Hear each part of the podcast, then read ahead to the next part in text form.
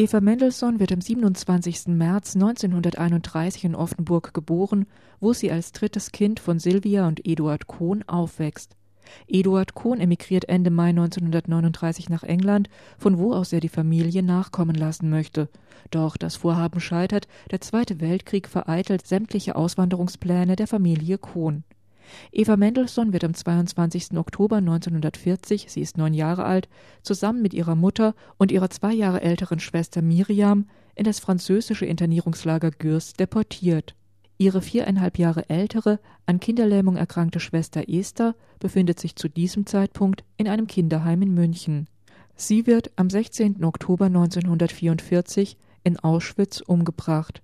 Silvia Kohn, die Mutter von Esther, Miriam und Eva, wird bereits zwei Jahre zuvor, am 30. September 1942, ebenfalls in Auschwitz, ermordet.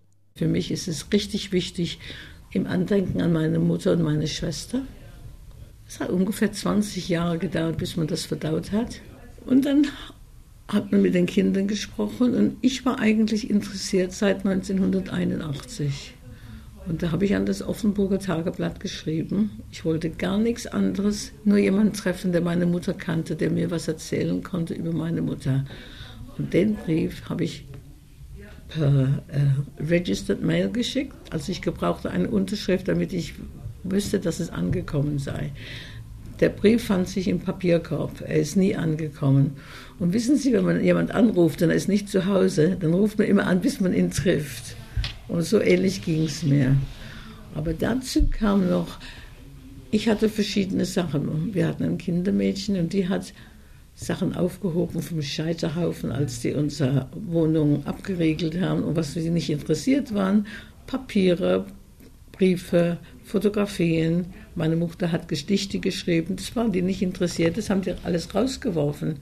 Und ein ganz wunderbares katholisches Mädchen, Mina, wir hatten sie, also Hermine Keller hieß sie, und die hat es aufgehoben und die hat es uns wiedergegeben. Also 1950, als ich zum ersten Mal wiederkam, hat sie mir das wiedergegeben und es war sehr wichtig für mich. Wie war diese Begegnung mit Ihrem ehemaligen Kindermädchen? Goldig. Goldig, es gibt kein anderes Wort. Die Frau durfte nicht mehr bei uns arbeiten, weil die, die war unter 40 und das Gesetz war, wir durften nur alte Schachteln haben. Aber wir haben die sehr geliebt und meine Mutter hat sie auch gerne gehabt. So, die blieb befreundet mit uns. Sie war nicht befreundet in ihrem Dorf, Neuweier, weil sie eben judenfreundlich war. Aber sie hatte den Mut, ein ganz einfaches Bauernmädchen. Ähm, so ich, also 45 war der Kriegsende und ich kam schon 1950 wieder. Ich, ich suchte meine Wurzeln. Schließlich, ich war neun Jahre, als wir deportiert wurden im Oktober 1940. Und dann war ich noch ein Jahr zusammen mit meiner Mutter im Lager und dann wurden wir befreit. Aber so, ich hatte niemand mehr, seitdem ich zehn Jahre alt war. Und äh, ich, ich, suchte, wollte jemand wissen, wie es war. Was ist das? Ich komme aus Offenburg, ja. Ähm, wollte es mir noch mal ansehen. So haben wir diese Reise begonnen von Neuwald nach Bühl bis hierher. Und die waren nicht so viel, die waren noch nie im Ausland, die Männer. Hat mich aber nach Offenburg gebracht, da gingen wir zum Dole Wiegland, ja. Die war die einzige Person, die eben noch ähm, äh, übrig blieb. Und sonst war es eine tote Stadt. Also jetzt sind wir 1950 und in 81 habe ich nachgefragt. Ich habe keine Antwort bekommen. Ähm, und dann hat sie immer jemanden gefunden, ich weiß nicht, wer es war, aber dieser, dieser Brief ging immer weiter, bis er am Schluss zum Dr. Flintner kam und der hatte dann irgendwas damit gemacht. Ich weiß nicht, wen er gefunden hat. Und langsam hat er eine Aufarbeitung gemacht. In 1988 haben die uns zum ersten Mal eingeladen. 30 Jahre nach dem also mehr wie 30, aber und das war ziemlich gut. Da hat man gemerkt, man ist nicht allein. Es gibt noch ein paar andere Überlebende, nicht so viel, aber es gab noch welche. Die Leute, die ausgewandert sind, die waren okay. Aber wir hatten das Pech, dass nach Dachau musste mein Vater innerhalb sechs Monaten Deutschland verlassen. Das war eben, das, das musste er tun. Und dann war die Mutter alleine oh, mit drei Kindern. Und wir durften ja nicht mehr in die jüdische Schule, äh, in die deutsche Schule gehen. Ich war, glaube ich, keine sechs Monate in der deutschen Schule. Dann gingen wir nach Freiburg zu Patenfamilien. Und da war ich totunglücklich. Ein anderes Milieu, äh, andere Leute, sie waren jüdische Leute, bestimmt sehr well-meaning, also sie wollten, hatten es gut gemeint, aber man war sehr, ähm, es war anders. Und so hat man sich immer auf den Freitag gefreut, wenn man nach Hause fuhr, nach Offenburg.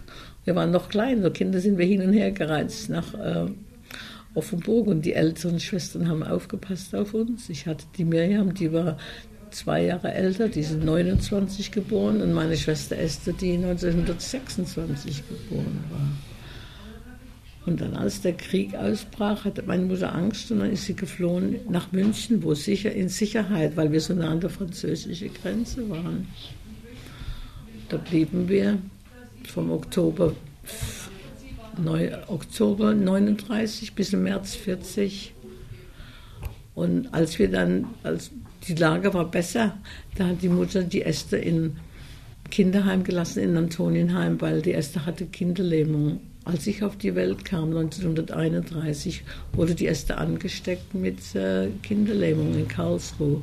Und das war der Esthers Unglück. Nämlich die Esther wurde umgebracht zwei Jahre nach meiner Mutter 1944 in Auschwitz. Die wusste nicht, dass ihre Mutter schon zwei Jahre vorher dort vergast wurde, im September 1942. Aber die, die, also das Leben danach, also die Esther bekam ein Tagebuch zu Hanukkah 1939, ein Tagebuch mit Schlüssel. Und das war eigentlich ein großes Geschenk. Die Mutter hatte kein Geld damals, aber ich hatte eine Zipfelmütze bekommen, die sie genäht hat. Aber die Esther bekam dieses, so ein Lederband. Und da drin hat, hat sie gesagt, schreib dir dein Herzchen frei, weil sie jetzt allein in München ist, aber man wusste nicht, was die Zukunft bringen würde. Aber sie hat es aber auch richtig gut benutzt. Sie hat dieses Buch geschrieben,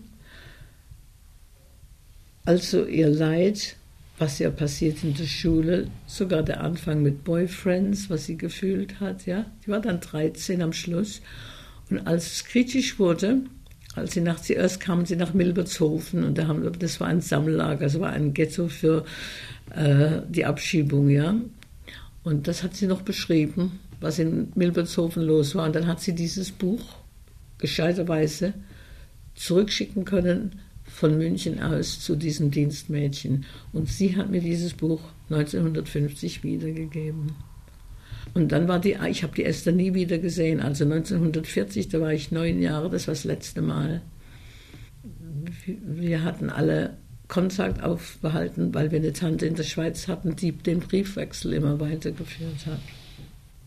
Also wir kamen zurück von München nach Offenburg im März 40 und da ging, ging die Sache immer wieder weiter mit dem Hin- und Herfahren nach Freiburg ich kann nicht sagen, was wir in der Schule da gelernt haben. Da waren zwei Klassen, also die Großen und die Kleinen, also von, sagen wir, von, von 6 bis 12 und von 12 bis 14, 15. Also was ich gelernt habe, weiß ich nicht mehr. Der Name Kaufmann ist mir noch bekannt, aber überhaupt nicht, was dort passiert ist. Und da war ich bei dieser Familie am 22. Oktober 1940 und da kamen diese SS-Leute wieder an die Tür und haben uns aus dem Bett gejagt gaben uns eine Stunde Zeit, was einzukaufen. Ich natürlich nicht, ich blieb einfach im Haus. Und die haben was einkaufen können für drei bis vier Tage Proviant, das hat man ihnen gesagt. Und dann haben die uns in Freiburg auf den, ähm, es, es war, wo, wo die Guts waren, Güter, Güter waren, also dazu haben die uns ähm, in, so eingesperrt in einen Wartesaal. Und in der Nacht um zwei Uhr kam der Zug und da kam von, weiß ich, von, von, von Offenburg und schon vorher von Mannheim, also alle badische Juden und Pfälzer Juden waren da drauf, 6500 Stück. Und da waren wir drei, vier Tage auf dem Zug. Aber das Schönste war, da schrie jemand, als die in Freiburg kamen, Eva Kohn mit Zöpfen wird gesucht. Und da habe ich meine Mutter wiedergefunden und eine Schwester, die Miriam und meine Mutter. Und nach restlicher drei, vier Tagen Fahrt Damals haben wir uns gestritten, wer im, im Netz, da waren für, also fürs Gepäck gab es ein Netz oben und die Kinder haben sich gestritten, wer oben im Netz schlafen konnte, ab, abwechselnd hinterher. Die Mutter wusste schon, dass es nicht nach dem Osten geht und das war gut genug. Man, nämlich sie konnte die Berge sehen. Ich natürlich weiß von nichts, aber das hat sie beschrieben in ihren Gedichten. Und ähm, da kamen wir an und, und, da war ein Lastwagen oder nicht eine, verschiedene Lastwagen und da werden wir alle raufgepfercht. Und dann kamen wir hinter Stacheldraht in ein Lager namens Gürs. Also die Station war Oloron-Sainte-Marie, wo wir ankamen. Und da wurden die Männer und die Frauen getrennt. Und die Mütter mit Kindern, solange sie klein waren, durften eben zusammenbleiben. 60 Frauen in einer Baracke wo keine Fenster gab, wo es war Holz, es war kalt. Also das Erste, was wir bekamen, war ein Strohsack, den wir füllen mussten mit Stroh. Wir wurden krank mit der, wir hatten die Ruhr, wir hatten Gelbsucht, wir hatten Wanzen, Läuse, was es alles gab. So der Unterschied zwischen Hunger und dem Kratzen, ich weiß nicht, was schlimmer war. Es, es war sehr, sehr schwer. Und Kinder mit Müttern wurden später in ein anderes Lager gebracht namens Ribesalt. Das sollte besser sein. Der einzige Unterschied war, es war noch größer. Und anstatt den Matsch hatten wir Kieselsteine überall. Und wenn der Wind geweht hat, der fing an, fiel an die Beine. Es war sehr unangenehm. Und die Mutter hatte Angst, weil wir eben bleicher wurden und das ist uns, wir wurden, haben abgemagert. Sie hat auch Gewicht verloren, aber sie war eine kräftige Frau und wir waren Kinder. Und so gab es eine Möglichkeit, Kinder in ein Kinderheim zu schicken, obwohl sie dann ganz alleine im Lager wäre. Es war eine jüdische Hilfsorganisation, Ose Oeuvre Secours aux Enfants. Und dort kamen wir in ein besseres Milieu. Es gab bisschen mehr zu essen. Die Leute waren jüdisch, sie haben sich um uns gekümmert und haben probiert, uns etwas normaleres Leben für Kinder darzustellen. Also wir hatten Schule, da hatten wir auch keine Klassen für jedes Alter, aber es gab Cours élémentaire, moyen et supérieur. Zuerst mussten wir Französisch lernen, dann wir sprachen nur Deutsch. Da waren wir dort ungefähr ein Jahr und da kamen die Deutschen wieder. Es war wahrscheinlich unbesetztes Gebiet und dann kamen die und jetzt haben die uns zurückgeholt. Und jetzt war es schon äh, August 42.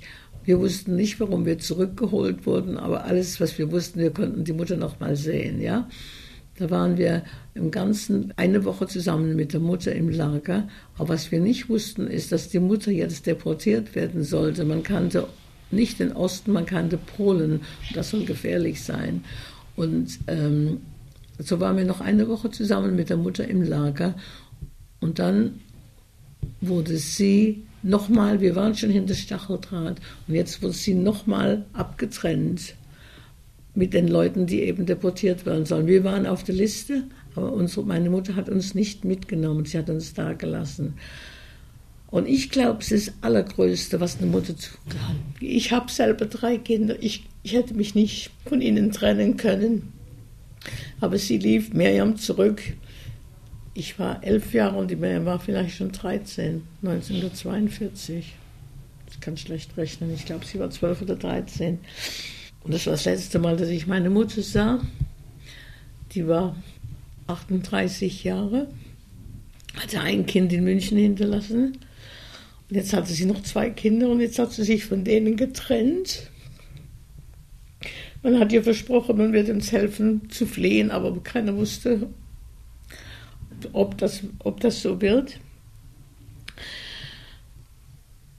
Und so, anstatt uns mussten zwei andere Leute gehen, die waren nur interessiert an Nummern, nicht an Namen. Das ist auch ein schlechtes Gefühl zu denken, dass ich lebe und jemand anderes musste sein Leben dafür geben. Ich weiß, dass meine Mutter nach drei Tagen gab Fahrt nach Drancy, war sie auf dem Weg nach Auschwitz und sie wurde dort ermordet im Ende September. Das weiß ich aber alles nur, weil der Dr. Hoch, ich habe alle meine Sachen Dr. Hoch gegeben und der hat ein Buch geschrieben mit Genauigkeit und sich nie im Vordergrund gedrängt. Er hat nur reportiert. Also ich ehre den Mensch, also ich finde es wunderbar. Und er hat dann herausgefunden, vom Archiv stand plötzlicher Herztod um 1.45 Uhr morgen. Ähm, und es ist alles gestunken und gelogen. Die haben nicht die echte Datum angegeben, damit es besser aussieht auf Papier. Aber ich war 1995 mit meinem Mann und drei Kindern dort und habe mir all das angeguckt. Und ich glaube, das war der Moment, wo ich die Geschichte mehr akzeptieren konnte, weil ich gesehen habe, wo das passiert ist. Es ist schwierig zu begreifen, dass jemand normal gesund lebt und dann plötzlich verschwindet von der Erde und man hat nicht mal ein Grab, man weiß nicht mal, wo das passiert ist. Ich habe all die Jahre immer nachgesucht, wo das passiert ist. Kann das wirklich stimmen? Was ist meiner Mutter geschehen, nachdem sie uns verließ? So, wir waren jetzt noch drei Wochen in einer Kinderbaracke im Lager Rimsald. Und dann kamen wir zurück in das Kinderheim. Aber das Kinderheim musste jetzt aufgelöst werden. Es war in Gefahr. Die mussten alle die, die Heime auflösen. Nämlich die Franzosen haben alle Juden auch in die Lager gebracht.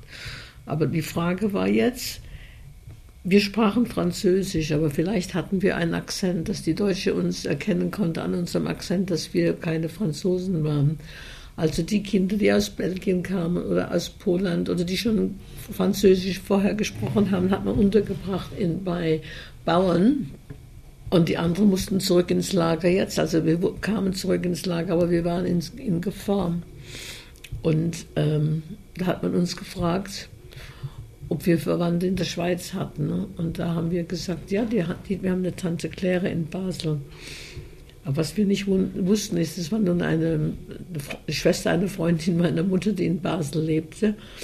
Und ähm, dann haben die Leute sich erkundigt und haben die uns geholfen, schwarz über die Grenze zu gehen. Im ähm, April 1943. Also wir waren ohne Mutter in Frankreich im Kinderheim und Lager bis zu diesem Punkt und haben uns zurückgeholt. Und da haben die gesagt, also es ist eine große Gefahr, wir müssen irgendwie fliehen. Und so haben die uns geholfen. Das ist wieder diese OSE, die Œuvre Secours aux Enfants, die einen Transport für 15 Kinder arrangiert hat, um uns Kinder in die Schweiz helfen zu fliehen. So gingen wir durch Anmas, da haben wir eine Nacht übernachtet und in, in der Mitte von der Nacht mussten wir raus. Man hat uns genau erklärt, was passiert. Wir werden ein Passeur wird uns über einen, ich weiß nicht, ob es ein Fluss oder ein Bach war, es könnte ein kleiner Fluss gewesen sein. Und dann mussten wir über hohen Stacheldraht klettern. Und wenn wir zur anderen Seite kommen, müssen wir ganz still stehen, nämlich dann rufen die Soldaten aus Altela und dann müssen wir still stehen, sonst erschießen die uns. Das haben wir auch gemacht. Dann haben die uns in ein, zuerst ausgefragt, Stunden und Stunden lang. Die wollten wissen, dass wir keine Eltern mehr hatten, nämlich mit Eltern haben sie einen zurückgewiesen. Aber wir Kinder wurden dann ähm, in ein Lager in Genf, in der Nähe von Genf, gesteckt. Eins hieß Au du monde und das andere hieß Charmé. Da waren wir ungefähr drei Wochen, um zu sehen, dass wir keine Quarantäne hatten.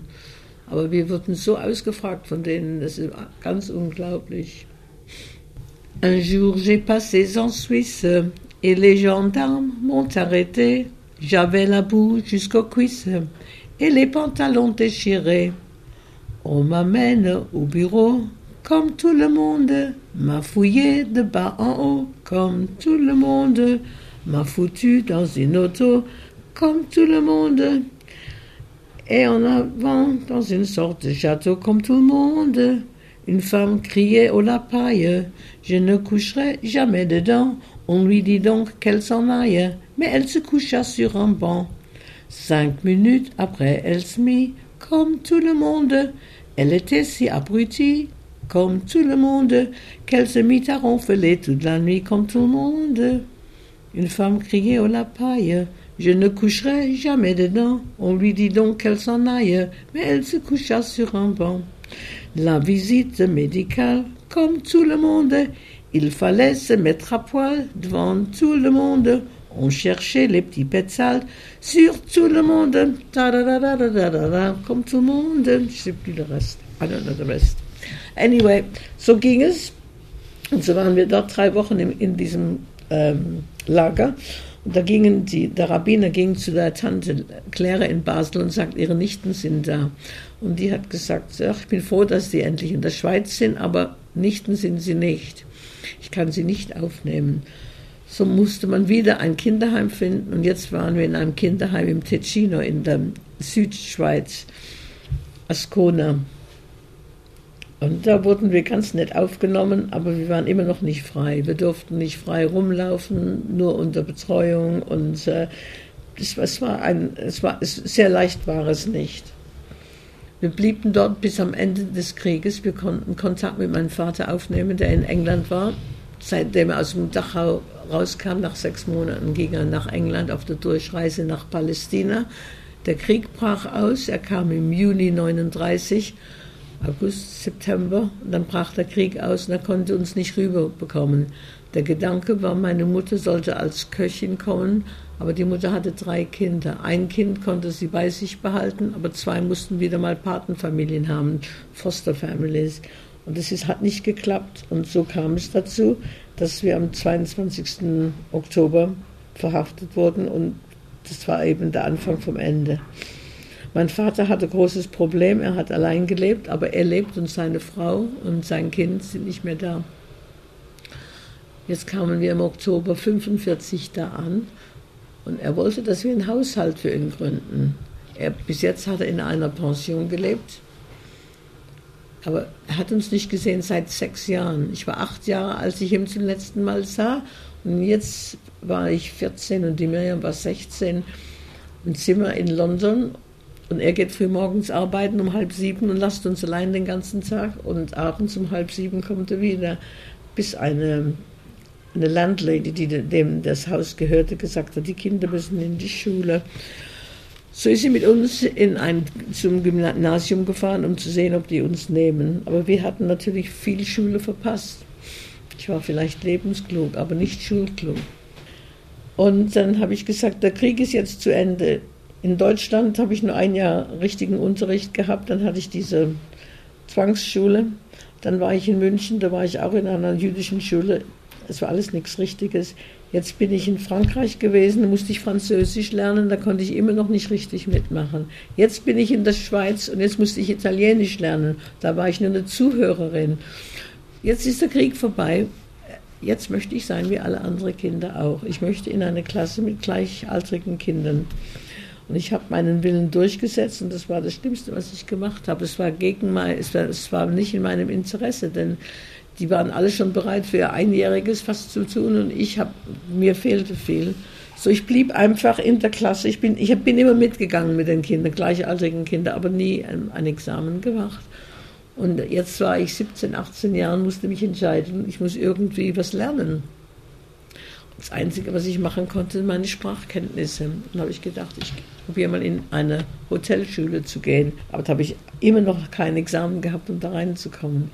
So haben die mich reinkommen lassen als Chef, ein Jahr Chefkurs gemacht, aber da habe ich mich so gut beworben, dass sie mich frei ins Hotel, Hotelmanagement reingelassen haben. Keiner wusste mehr, nach drei Jahren, dass ich von Frankreich, Deutschland und der Schweiz kam, sondern jetzt wurde ich angenommen als Engländer. Und plötzlich habe ich aufgeblüht. Ich, bin, ich wurde wie jeder andere, alles, was ich wollte. Mein Vater hat uns dann ein, in einen Jugendclub gebracht, Habonim, eine jüdische zionistische Gruppe. Es war 45, 1945. Und dann haben wir Leute kennengelernt, darunter war auch mein Mann, der mit dem Kindertransport kam 1939 aus Breslau. Und wir waren glücklich verheiratet für 46 Jahre und dann starb er plötzlich an Cancer und hat mich da sitzen lassen mit drei Kindern. Und die waren schon größer, aber trotzdem war es schlimm für mich. Ich hatte ein Haus und das war mein Fels und er war die andere Stütze dazu. Er war der Baum, der mich zusammenhält. Und er ging und ich habe drei Kinder, sieben Enkelkinder und ich bin stolz darauf. Er wollte uns ausrotten, aber wir sind ungefähr noch 22 in der Familie doch wieder geworden, von nichts.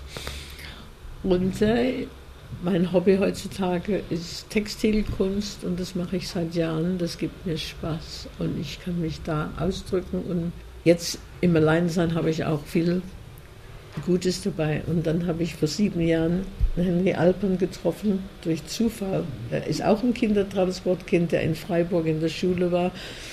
Und wir leben äh, semi zusammen, vom Freitag bis Montag. Und dann ist er rausgeschmissen bis zum nächsten Freitag, da kann ich weitermachen. Aber irgendwie geht das Leben weiter. Eva Mendelssohn war im November 2010 im Rahmen des Ausstellungsprojekts Deportation nach Gürs 1940 in Freiburg. Ich möchte mich sehr herzlich bei Eva Mendelssohn dafür bedanken, dass sie mich und damit Sie und euch an ihren schmerzvollen und berührenden Erinnerungen teilhaben ließ. Außerdem möchte ich noch auf die beiden Bücher Sylvia Kohn 1904 bis 1942 Gedichte und Briefe und Familie Kohn Tagebücher, Briefe, Gedichte einer jüdischen Familie aus Offenburg hinweisen. Das Buch Sylvia Kohn 1904 bis 1942 wurde im Jahr 2004 von Eva Mendelssohn und Martin Ruch herausgegeben. Familie Kohn ist bereits 1992 erschienen, herausgegeben und kommentiert von Martin Ruch